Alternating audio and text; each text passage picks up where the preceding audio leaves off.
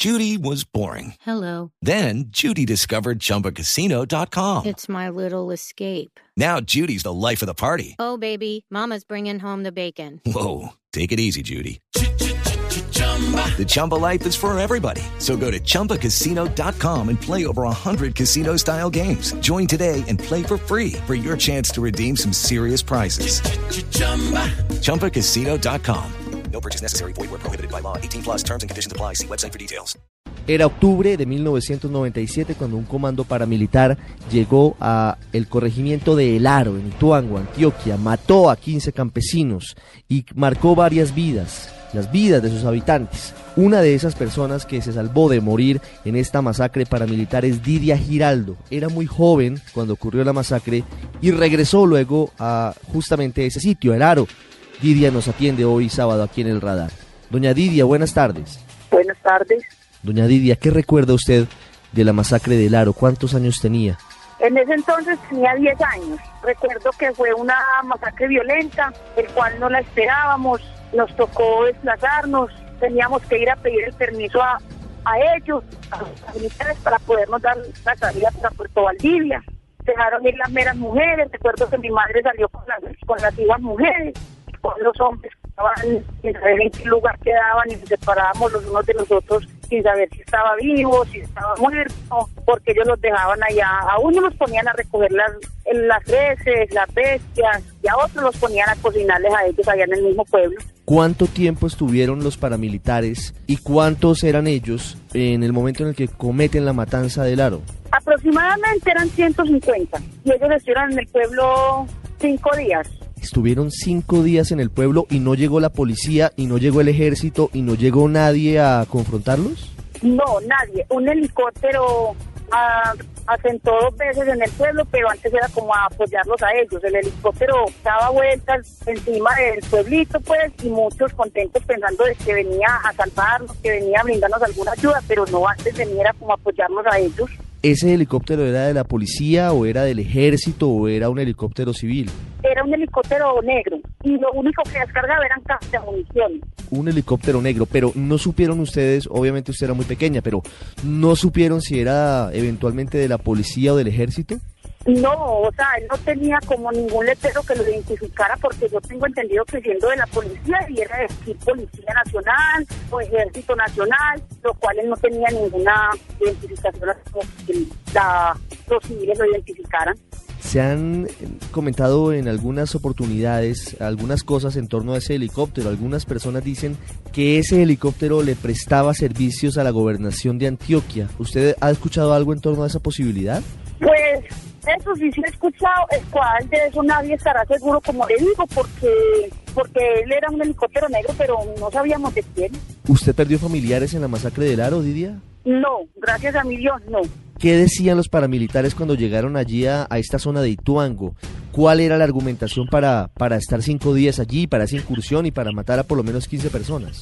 Pues ellos el pretexto que tenían era de que tenían que acabar con el aro, que porque todos éramos guerrilleros, que la orden que ellos habían, con la orden que ellos habían de entrado al pueblo era porque todos eran guerrilleros, incluso torturaron muy tristemente el señor de la tienda, de la mejor tienda que había en el pueblito, que porque era la cabecilla de la guerrilla.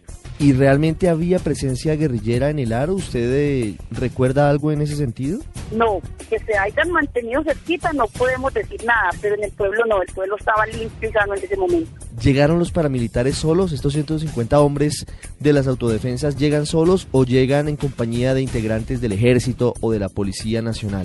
Pues lo que dicen era que ellos venían en compañía del ejército. No sabe uno, pues no puede uno decir sí o no, porque eso la, decían que ellos habían llegado en compañía del ejército, que estaban apoyados por el ejército. ¿Alguien en algún momento en estos casi 20 años les ha explicado por qué un comando de 150 paramilitares llega a una vereda como el Aro, mata a 15 personas, tortura a otra cantidad importante de habitantes de ese corregimiento, comete todo tipo de crímenes y no llega nadie a, a vigilarlos, a custodiarlos a ustedes, sino que simplemente permiten que hagan todo lo que les estamos relatando? ¿Alguien ha dicho por qué nunca llegó el ejército y por qué nunca llegó la policía?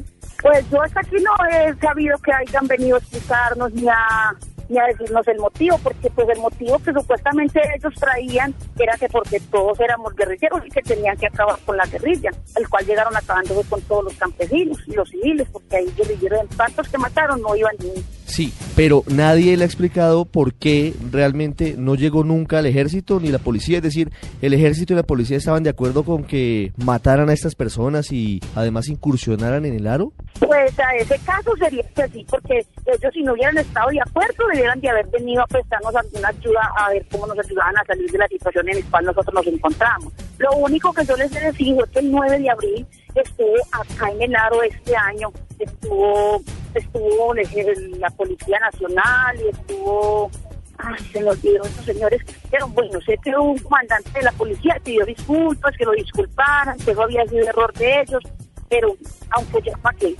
Hoy usted vive en el Aro, ¿por qué volvieron ustedes al mismo sitio donde ocurrió la masacre? ¿Y cuánto tiempo después de, de este hecho doloroso regresan a, al mismo sitio, allí en zona rural de Ituango?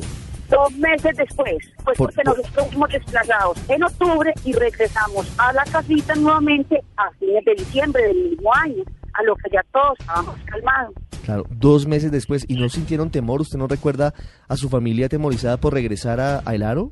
Sí, sí sentíamos temor, mucho temor sentíamos, sino que no teníamos más que porque la verdad no teníamos más para dónde recurrir. Si por aquí teníamos la casita y de dónde sacar la comidita, nos tocaba volver nuevamente, pero temor sí sentíamos mucho. Didia, ¿hoy qué pasa en El Aro? ¿Cómo es hoy esa zona de Ituango?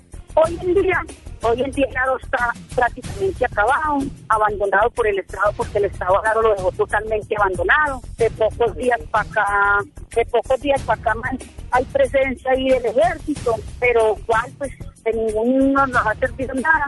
De vez en cuando por ahí vienen y visitan y prometen y bueno, que los disculpen y, nada, nada, el Aro no ve mejoría porque el Aro esa masacre lo acabó totalmente. Hoy en día usted no ve sino casas vacías, casas todavía quemadas que no las volvieron a reconstruir o se cayeron porque ya la gente por miedo no volvió, totalmente acabado el pueblito. Doña Didia, algo para finalizar.